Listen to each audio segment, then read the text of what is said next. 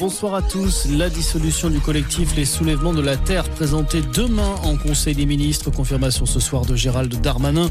Le ministre de l'Intérieur accuse ces militants écologistes radicaux d'être à l'origine de plusieurs actions violentes, notamment contre la construction de méga-bassines.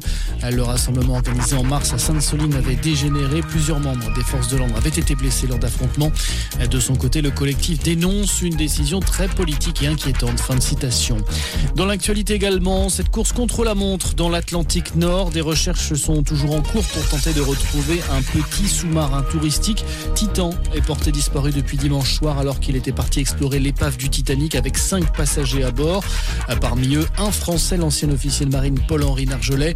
La France va d'ailleurs envoyer sur place un navire équipé d'un robot pour appuyer les recherches en profondeur.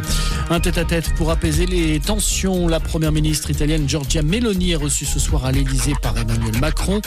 Depuis plusieurs mois, la question de l'immigration envenime les relations entre Paris et Rome. Début mai, le ministre de l'Intérieur, Gérald Darmanin, avait même directement attaqué Giorgia Meloni, incapable, selon lui, de régler le problème de l'immigration illégale.